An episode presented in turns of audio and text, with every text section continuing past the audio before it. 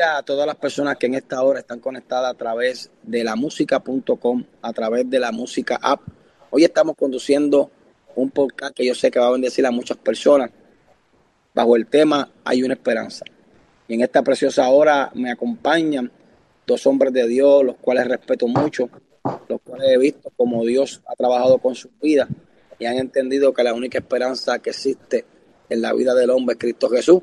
Me acompaña mi amigo y mi hermano Julio Ramos, antes conocido como Julio Voltio, y también me acompaña mi amigo y mi hermano Cristian Ponce, antes conocido como el SICA, y este es su servidor Héctor Delgado, antes conocido como Héctor el Father. Antes de comenzar, quiero hacer una oración para depositar en Dios todos estos minutos y momentos que estaremos hablando de su palabra, para que siga impactando las vidas de los oyentes. Padre, te adoramos y te bendecimos en esta hora. Venimos de tu presencia en el nombre poderoso de Jesús de Nazaret. Te pedimos esta hora que tú seas los labios de mi hermano Julio, los labios de mi hermano Cristian, mis labios, Padre amado, para poder impartir esa verdad, Padre amado, que un día nosotros escuchamos y nos hizo libre. Glorifícate, Padre amado, en todo aquel que vaya a escuchar esta conversación, Padre amado, donde abriremos nuestros corazones, donde testificaremos lo que solamente tú sabes hacer, Señor, que es dar vida y vida en abundancia. En el nombre de Jesús, Señor. Amén y amén. Como decíamos al principio, en esta preciosa hora, ¿verdad? Pues eh, comenzaremos con una conversación entre tres hombres que un día iban de camino a Damasco y chocaron con una verdad llamada Jesús y esa verdad lo hizo libre. Y estaremos hablando bajo el tema Hay una esperanza. Hay una esperanza. Antes de comenzar, yo quiero leer un versículo que aparece en la Biblia, eh, en Primera de Pedro capítulo 1, versículo 3, que dice, alabemos al Dios y Padre de nuestro Señor Jesucristo, que por su gran misericordia nos ha hecho nacer de nuevo por la resurrección de Jesucristo. Esto nos da una esperanza viva. Repito, alabemos al Dios y al Padre de nuestro Señor Jesucristo, que por su gran misericordia nos ha hecho nacer de nuevo por la resurrección de Jesucristo. Esto nos da una esperanza viva. Quiere decir que esto nos da una esperanza viva, que hay un mundo que lo tiene que entender. Yo quiero comenzar con mi hermano Cristian en esta hora, que dé unas palabras de saludo eh, a toda la audiencia de la Amén, amén. Dios le bendiga a todos los que están ahí conectaditos, escuchando. Eh, estamos aquí para, para eso mismo, para que el mundo entienda que Así como nosotros anduvimos ciegos en una ocasión de nuestra vida, eh, nuestros ojos fueron abiertos, conocimos la verdad y, podemos decirle que todo lo que hoy hemos estimado por basura ha valido la pena. Así que eh, manténganse conectaditos por ahí. Espero que les sea de edificación estas palabras. Amén. Ahí también se encuentra con nosotros nuestro hermano Julio Ramos, que queremos también que dé unas palabras de saludo. Amén. También segundo, ¿verdad? Las palabras de mi hermano Cristian Ponce, ¿verdad? Y es un mundo que tiene que darse cuenta que Cristo es la única solución. Andábamos perdidos, andábamos sin fe, sin esperanza, tropezando, ¿verdad? Este, con las paredes, pero gracias al Señor, ¿verdad? Que eh, nos, trajo a su lugar admirable y hoy en día podemos gozar de, la salvación del alma. Así que Dios les bendiga de manera especial. Tu hermano Julio Ramos, antes conocido como Julio Voltio. Cuando buscamos lo que significa la palabra esperanza, la palabra esperanza significa confianza de lograr una cosa o de que se realice algo que se desea. Yo creo que estamos en un momento eh, muy difícil espiritualmente hablando, donde hay un mundo que se levanta y se acuesta anhelando tener una esperanza.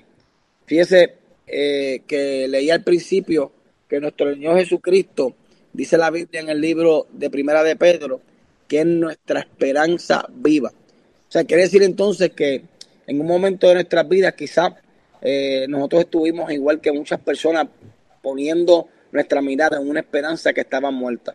Cuando yo hablo, ¿verdad?, de mi testimonio, ¿verdad? Pues yo en un momento de mi vida puse la esperanza en el dinero, pensando que el dinero eh, iba a darme la felicidad. No quiero, ¿verdad?, eh, dejar aquí entrever que el dinero no es necesario, porque ciertamente, pues yo pago mi casa con dinero, yo echo gasolina con dinero.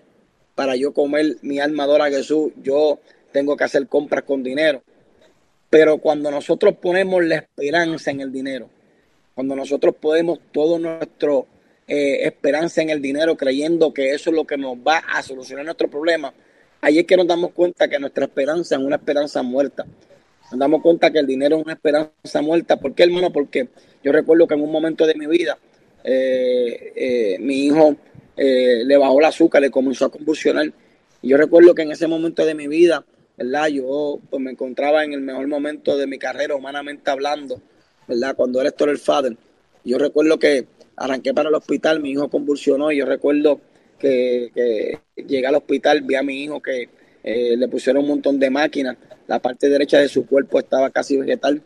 Yo recuerdo que en ese momento yo pues fui donde el doctor a explicarle qué podía hacer por mi hijo, a dejarle saber que yo tenía todo el dinero del mundo para poder pagarle, ¿verdad? Que él solucionara esa condición de salud que él estaba atravesando en ese momento preciso.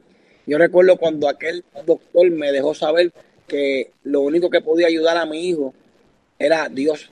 O sea, ese día Dios me confrontó a través del doctor y me hizo entender que la esperanza que yo tenía, que era el dinero, en aquel momento se había convertido en algo efímero y en algo, ¿verdad?, inútil. Yo creo que ese es el problema que nosotros tenemos como seres humanos, que a veces Dios nos lleva al desierto para hacernos entender que donde tú pusiste tu esperanza, sabes que eres en lugar equivocado, que la única esperanza que existe, palpante y viva es Cristo Jesús. Yo quiero hacerte una pregunta, Cristian. ¿En qué momento de tu vida tú te diste cuenta que la esperanza que tú perseguías era una esperanza muerta? Bueno, fíjese, para, para aquel que conoce un poco de Cristian Ponce, sabe que, que yo he tenido mis altas y bajas desde, desde mi niñez. Fui nacido y criado en el Evangelio desde muy pequeño se me inculcó el temor a Dios y conocí el camino, conocía la verdad, pero quizás como la mayoría de los jóvenes quise experimentar lo que el mundo ofrecía, quise experimentar lo que el mundo proyectaba, que era felicidad. En una ocasión de mi vida, eh, en el 2015, en el mejor momento de, de pues, humanamente hablando, de la carrera de ese joven llamado el Zika, eh, decido eh, soltarlo todo y venir a los pies de Cristo. El problema es que mientras yo estuve caminando, estuve eh, batallando con ese deseo de hacer la voluntad de Dios, pero también con el deseo de todavía querer ser reconocido, todavía querer experimentar lo que el mundo tenía para ofrecerme. Y pues mucha gente conoce que di un paso atrás, di un paso atrás y volví nuevamente al mundo. mucha gente se escandalizó eh, y en ese momento donde yo vuelvo al mundo, ahora comienzo a experimentar en carne viva lo que tanto había deseado. Eh, había experimentado el dinero, eh, los contratos, los lujos, pero estaba pasando algo que mientras más yo alcanzaba, mientras más el enemigo me daba materialmente, visiblemente, me quitaba lo que no es material, lo que el dinero no puede comprar. Ahí comencé a sentir ese, ese vacío, comencé a sentir depresiones, comencé a sentir pensamientos de suicidio, comencé a, ver como mi matrimonio, mi vida se estaba destruyendo. Y ahí yo tuve que entender, mi alma Jesús, que cuando puse en balanza el como yo me sentía con Dios y como yo me siento ahora teniéndolo todo, me di cuenta que todo lo que tenía en la mano no se comparaba con lo que Dios me había entregado hace quizás tres años atrás. Y yo dije, wow, cuando pues en balanza dije, la única esperanza que yo tengo es regresar a la casa de mi padre y volver a él. Y, y así fue y, y, realmente encontré lo que estaba buscando. Entendí que lo que yo estaba depositando, mi fe, mis esperanzas, mi, estaba apostando mi vida a, tener dinero, a, lo, a, lo terrenal y realmente me di cuenta que con poco, quizás humanamente hablando, hoy puedo ser mucho más feliz porque aunque no tengo dinero, no tengo lujo, no tengo amigos ni reconocimiento, tengo a Cristo y con eso me basta. Gloria a Dios. Impactante palabra nuestro hermano Cristian. ¿Verdad? Queremos ahora preguntar a nuestro hermano Julio. Julio, ¿en qué momento de tu vida y de tu carrera tú te diste cuenta, ¿verdad? Que eso que perseguía era una esperanza muerta. Bueno, pues fíjate, eh, ya al último momento, ¿verdad? Antes de yo aceptar a Cristo como mi Salvador, yo me encontraba haciendo un álbum, ¿verdad? Este, el último álbum de Julio Voltio y eh, prácticamente, precisamente, ¿verdad? Este era el trabajo de toda mi vida, ¿verdad? Era un trabajo de cuatro años, era un trabajo donde yo había puesto toda mis esperanzas, toda mi fuerza, todo mi dinero, mi tiempo, habías hecho alianzas, ¿verdad? Ya con personas, ¿verdad? Y ya tenía un disco completamente eh, ya a punto de salir. Eh, tenía una oferta millonaria, tenía una oferta bien jugosa, ¿verdad? De unas personas, ¿verdad? Que iban a poner mucho dinero en este proyecto, ¿verdad? En el cual estaba toda mi fuerza, ¿verdad? Este yo decía que esta era mi esperanza, pero era una esperanza muerta, ¿verdad? Pero le voy a explicar por qué, porque cuando tenía ya este, este, tenía dos álbumes ya hechos, pero tenía mi esperanza en esta y me di cuenta, ¿verdad? Eh, a la luz de la palabra que mi, ese álbum y ese dinero y todos esos millones de dólares que yo estaba persiguiendo, nada podían hacer. ¿Por qué? Porque con dinero tú no puedes comprar el corazón de una esposa herida. Con dinero tú no puedes comprar la felicidad de tus hijos. Con dinero tú no puedes comprar una salvación. Con dinero tú no puedes, ¿verdad? Tú puedes comprar una casa, pero no puedes comprar un hogar. Con dinero, ¿verdad? Este, dice la palabra en el Salmo 49 que los que se jactan de su riqueza no pueden redimir el alma de su hermano porque es de gran precio y no se logra jamás. O sea que yo me di cuenta, hermano Héctor, Pastor Héctor, yo me di cuenta que mi, mi esperanza, que la esperanza que yo había puesto en el dinero, no iba a solucionar, ¿verdad? No iba a llenar el vacío que yo tenía en mi corazón.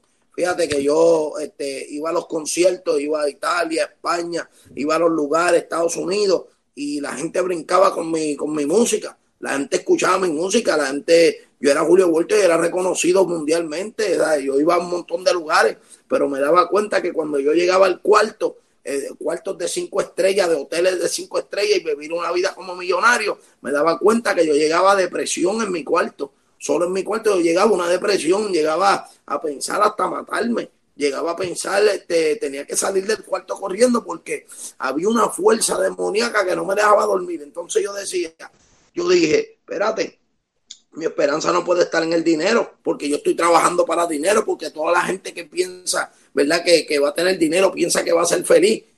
Y, y, y, yo tenía el dinero, pero no era feliz, no tenía lo que yo quería.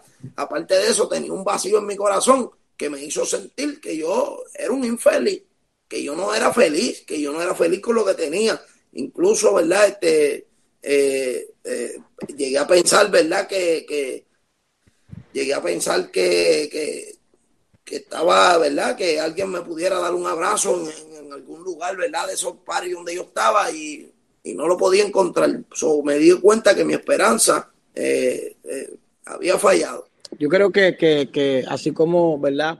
Eh, ustedes están testificando de muchas personas que van a ver este, esta entrevista, ¿verdad? Van a ver esta conversación. y, y yo sé que quizás están pasando por ese momento donde están luchando eh, ¿verdad? Con, con, con, esa verdad que los está confrontando. Porque fíjese que la verdad y la realidad son dos cosas que se parecen, pero no es lo mismo. La realidad es que esto le falta tenía dinero, la realidad es que esto le falta tenía fama, pero la verdad era que ninguna de esas cosas lo, lo, podían eh, hacer feliz.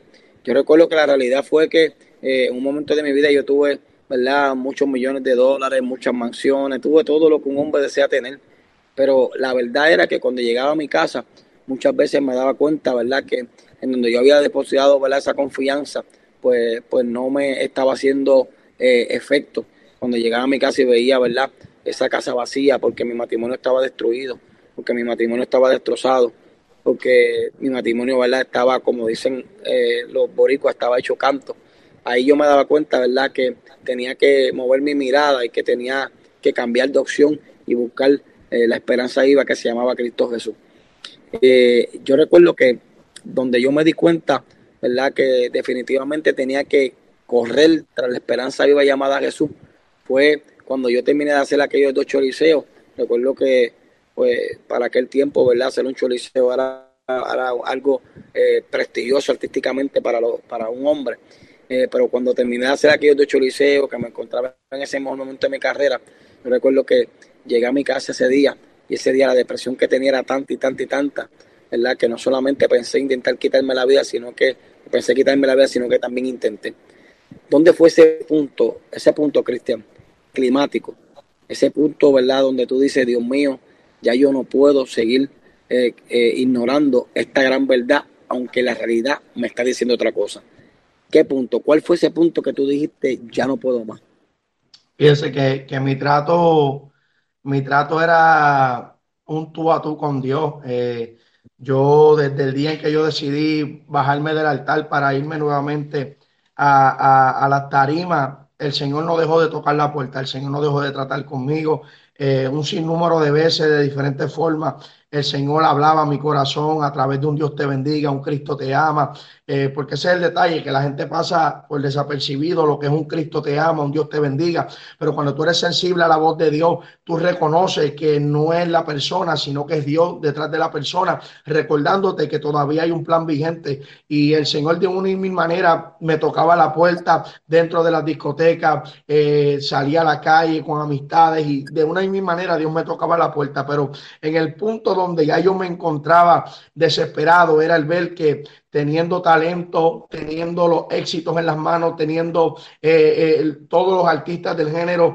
eh, a mi disposición, acababa de firmar un contrato súper importante con, con el, el, el promotor, productor, manejador eh, Rafael Pina, eh, un contrato que prometía hacerme grande, un contrato que prometía llevarme a donde yo quería, donde yo tanto había soñado. Yo recuerdo que cuando yo firmo este contrato, de, yo firmo dos contratos, un contrato discográfico y un contrato como compositor. Y cuando yo firmo este contrato, que era para cinco años, había algo en mi corazón que cuando yo firmé este contrato, algo me decía que el tiempo se me iba a acabar. Algo me estaba diciendo dentro de mí que eh, quizá la iglesia eh, o ese acontecimiento que estamos esperando para que el Señor nos venga a buscar, quizás no llegaría a cinco años. Y, y yo comencé a, a, darle cabida a este pensamiento. El Señor comenzó a tratar conmigo. Ahí fue donde la depresión incrementó. Ahí fue donde salía a la calle con miedo porque donde quiera que me metía sentía este temor. El tiempo se me está acabando, el tiempo se me está acabando. Y yo recuerdo que un día estoy encerrado en casa de un amigo donde la gente quizá esperaba que yo estuviera en un estudio grabando. La gente decía, ahora sí que el Zika se va a pegar, firmó con Pina, ahora sí que va para encima. Pero sin embargo, la gente no sabía que yo estaba sumergido en un cuarto con depresión, no quería grabar, no quería cantar, porque dentro de mí había algo que me decía que había cometido un grave error por haberme amarrado con un contrato a este mundo. Y yo recuerdo que estaba dándole vueltas al asunto, el cómo puedo salir de esto, cómo yo puedo retroceder. Y yo recuerdo que estando en casa de un amigo, eh, eh, en un momento me dan ganas de llorar. Cuando me dan ganas de llorar, yo, pues para que los amigos míos no me vieran llorar, yo recuerdo que yo me monto en mi guagua. Cuando me monto en mi guagua, automáticamente comienzo a llorar. Pero para que mis amigos no fueran y me tocaran la ventana del carro, el, cristal del carro, yo decido prender eh, la guagua, comienzo a guiar. Cuando llego eh, eh, guiando por un callejón oscuro, yo recuerdo que voy eh, hacia un lugar donde yo acostumbraba ir a hablar con Dios, un monte a donde yo acostumbraba a retirarme, vigilar, donde yo me acostumbraba eh, retirar para tener mi, mis experiencias con Dios, para tener mi búsqueda con Dios. Yo recuerdo que voy ca camino a ese monte, pero eh, eh, ahora yo no estoy en esta búsqueda, ahora yo estoy depresivo, estoy atado, estoy eh, eh, sumergido en, en, este mundo de pecado, en este mundo donde, donde estaba atado por tantas cosas, pero voy hacia el monte y yo recuerdo que cuando voy camino hacia el monte algo me hace detenerme y, y, me dice estacionate y cuando yo hago caso a ese sentir me estaciono. El sentir me hace bajarme de la guagua y comienzo a caminar hacia el monte. Cuando llego al monte me tiro de rodillas Héctor en el mismo lugar donde yo acostumbraba a hablar con Dios en el mismo lugar donde yo me tiraba de rodillas y lloraba delante de Dios. Ahora atado ahora depresivo ahora lleno de carga. Recuerdo que caí de rodillas llorando y llorando y cuando por fin pude hablar, mis palabras fueron, Señor, heme aquí, no te corro más. El punto mío que quiero llevarles es que eh, eh, el punto climático mío donde yo eh, eh decidí volver fue algo una experiencia tú a tú con Dios, fue una experiencia donde el mismo Señor, eh, eh, quizás lo que yo no pude hacer con mis propios pasos, el Señor me, me llevó a aquel lugar donde yo tuve mis encuentros con Él para yo volver a tener un reencuentro. Y allí me rendí, desde ese día estamos de pie, le damos toda la gloria al Señor, el Señor tomó control en todos mis asuntos, mis contratos, el Señor tomó control en todas las cosas y hoy en día podemos predicar a Cristo con toda la libertad del mundo y decirle al mundo que, que solo en Cristo hay esperanza. Gloria a Dios, gloria a Dios.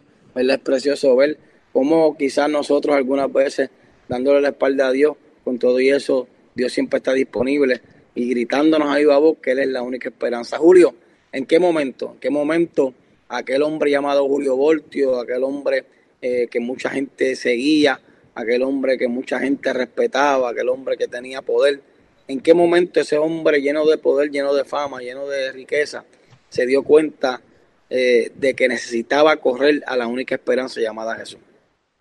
Pues fíjate, Héctor, ya al final, eh, así como tú, como usted mismo está diciendo, eh, Julio Voltio, aunque mostraba, ¿verdad?, este, cierta humildad, era un hombre arrogante, era un hombre prepotente y yo, yo ¿verdad?, este, pensaba y creía que yo tenía todo el mundo a los pies míos y que tenía el control de mi propia vida cuando la Biblia dice que no es del de que no es del hombre el ordenar sus pasos, que el hombre no es dueño de su camino.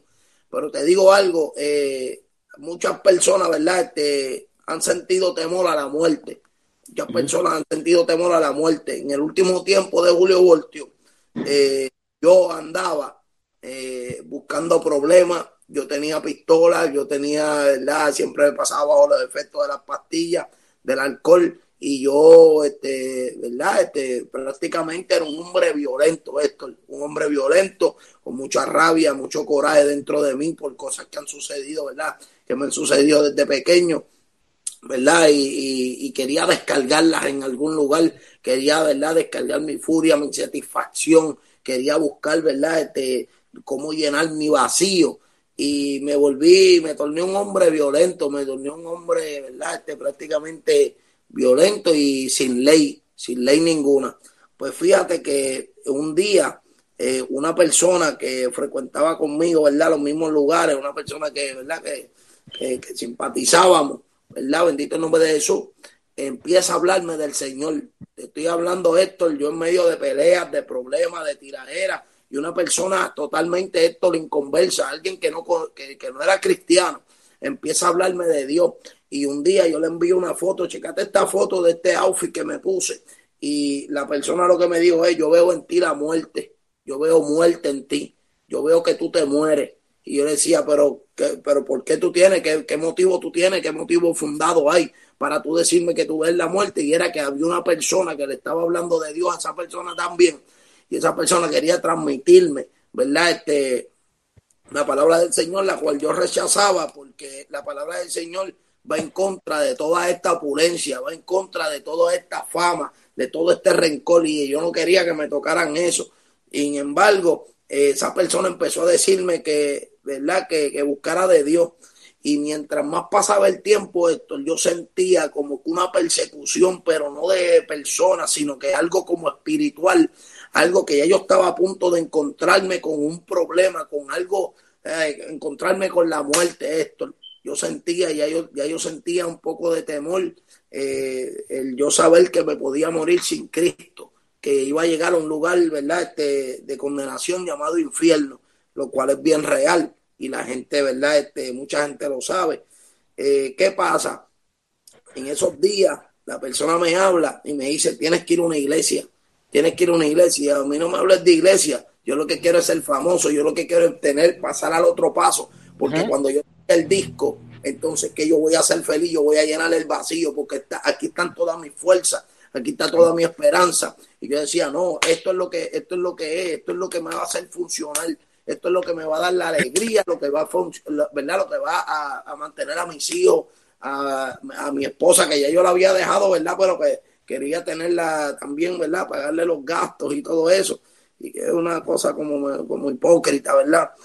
Pero mira esto, lo que me hizo llegar al camino del Señor fue una palabra que me dijo, te vas a morir sin Cristo, vas a llegar al infierno.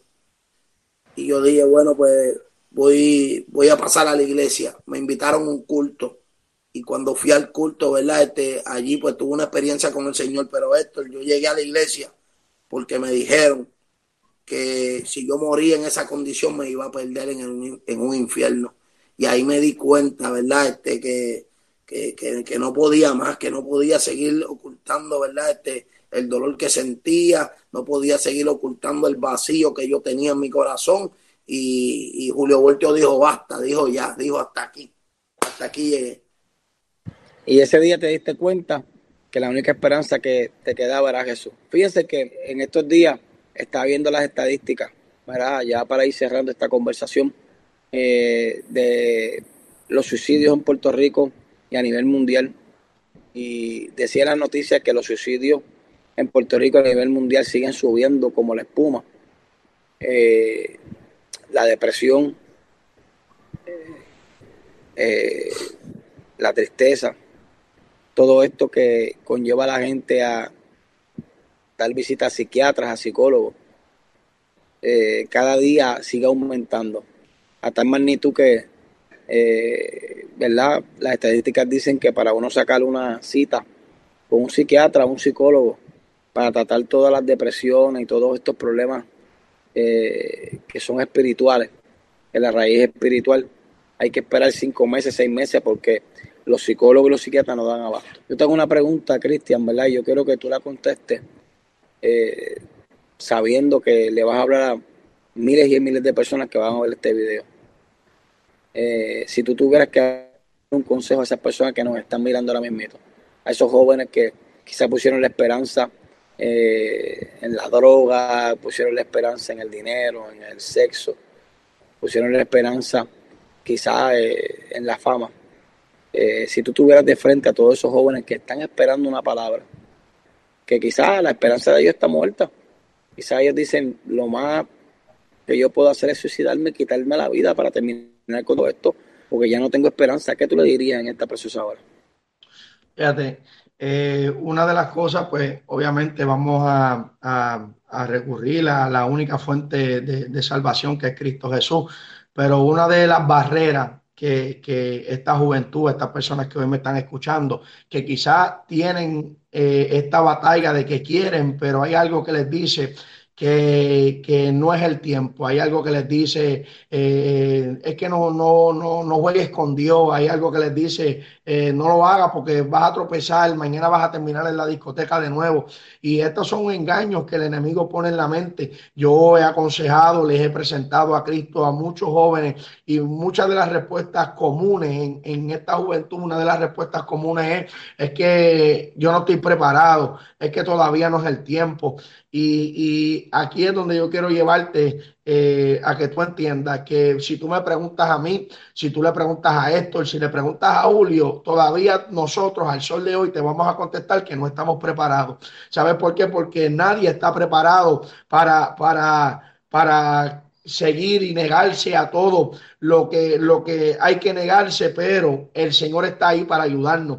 Yo con mis fuerzas humanas no hubiera podido negarme a todo lo que hoy en día me he tenido que negar, pero con la ayuda del Señor, depositando mi fe en Él, así he podido. Hay una palabra que el apóstol Pablo dijo, que el que comenzó la buena obra la perfeccionará hasta el día de Jesucristo. Hay gente que, que, tiene miedo a fallarle a Dios, hay gente que tiene miedo a, empezar y no terminar y, y, hasta el sol de hoy todavía yo siento esos miedos, todavía yo, yo siento este miedo de, de fallarle a Dios, mi alma Jesús, pero ese miedo no me hace retroceder, ese miedo me hace depender más de Dios, ese miedo me hace eh, acercarme más a Dios y reconocer que no es con mi fuerza, que con las fuerzas de Dios. ¿Qué quiero decirle a esta juventud y a esta gente, las personas que me escuchan en esta hora? Que, que, la depresión no la calma el, consejero, el psiquiatra, tu matrimonio no lo restaura el, el, consejero matrimonial, porque fíjese, ellos son seres humanos como tú. Quizás ellos tienen ya un libro, y ellos tienen una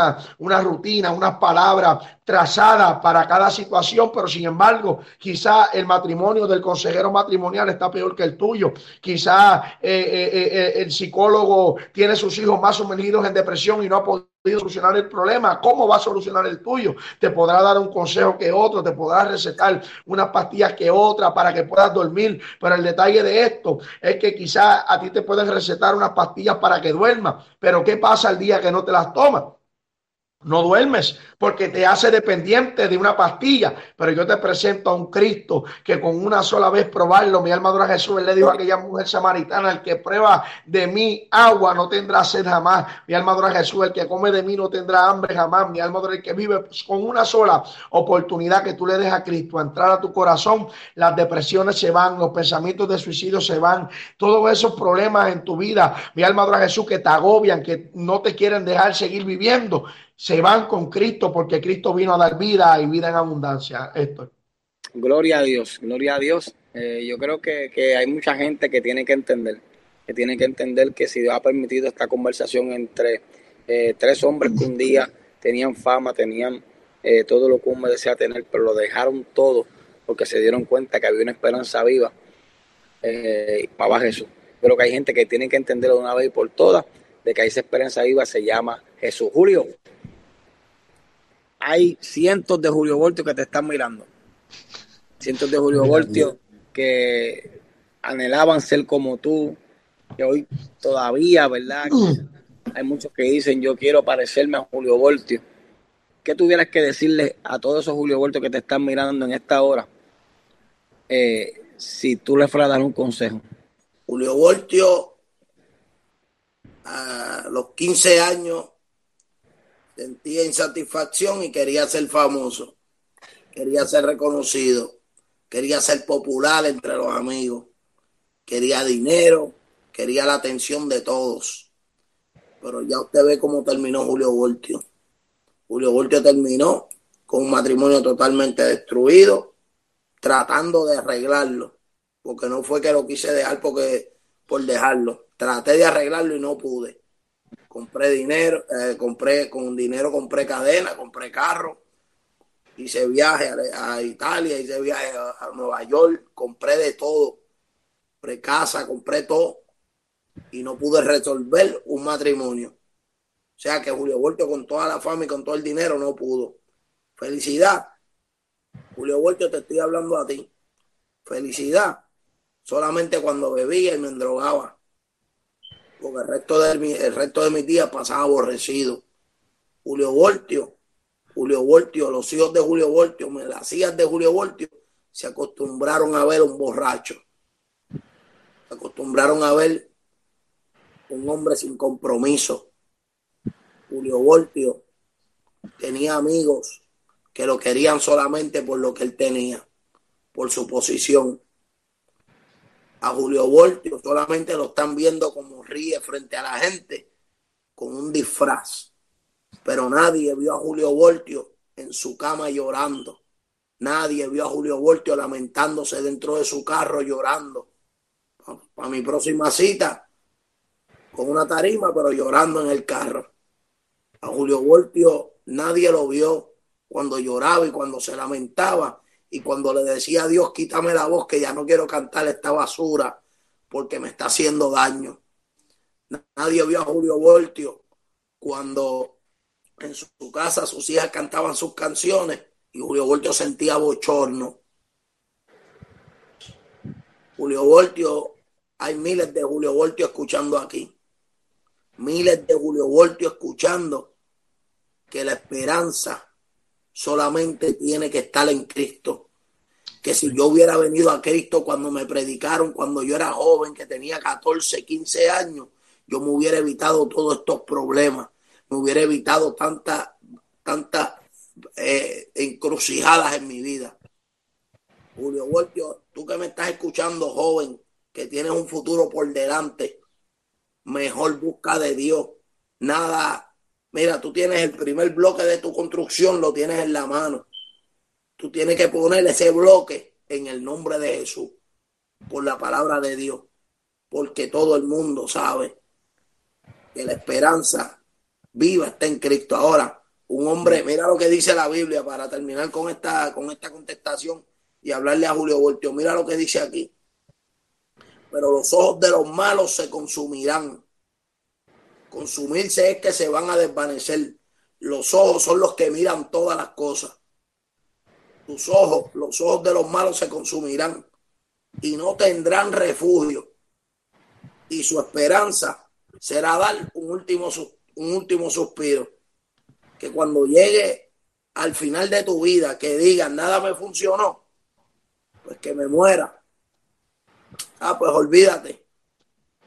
Uno nace un día para morir el otro. Ese era el pensamiento de Julio Voltio. Julio Voltio, yo te aconsejo hoy que tú puedes tener todo el talento de tu vida, que tú puedes tener toda la, toda la gente a tu favor, que tú puedes tener todo lo que el diablo pueda presentarte para que tú puedas lograr los sueños tuyos, pero no necesariamente son los que te van a llevar a una felicidad. No necesariamente son los que te van a llevar al cielo. No necesariamente son los que te van a llevar a una completura. Por eso es que Julio Voltio tiene que entender hoy que tiene que buscar de Dios. Dios te bendiga. Le voy a pedir a mi hermano Cristian Ponce que nos despide en oración en esta hora.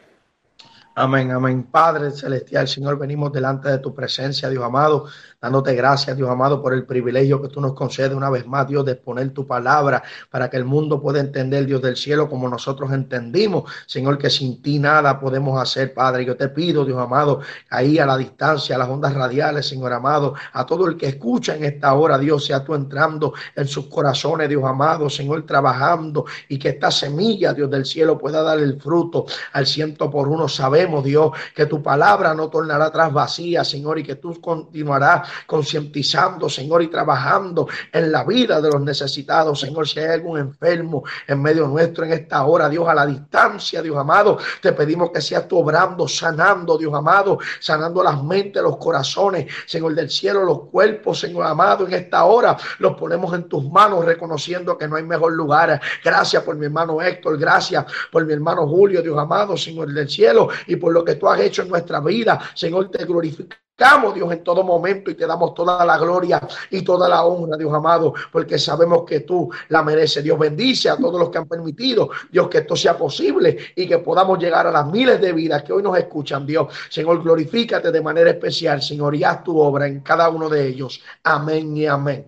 Amén. Hay algo que me impacta de la mujer de flujo de sangre y es que después de haberlo gastado todo, dice que le iba de mal en peor, hasta que entendió que le quedaba la única esperanza llamada Jesús. Así que esa esperanza está viva, esa esperanza está todavía latente y está esperando por ti. Eh, la solución no es el suicidio, la solución no es la depresión, la solución es tocar el borde del manto de Cristo Jesús. Gracias, Cristian.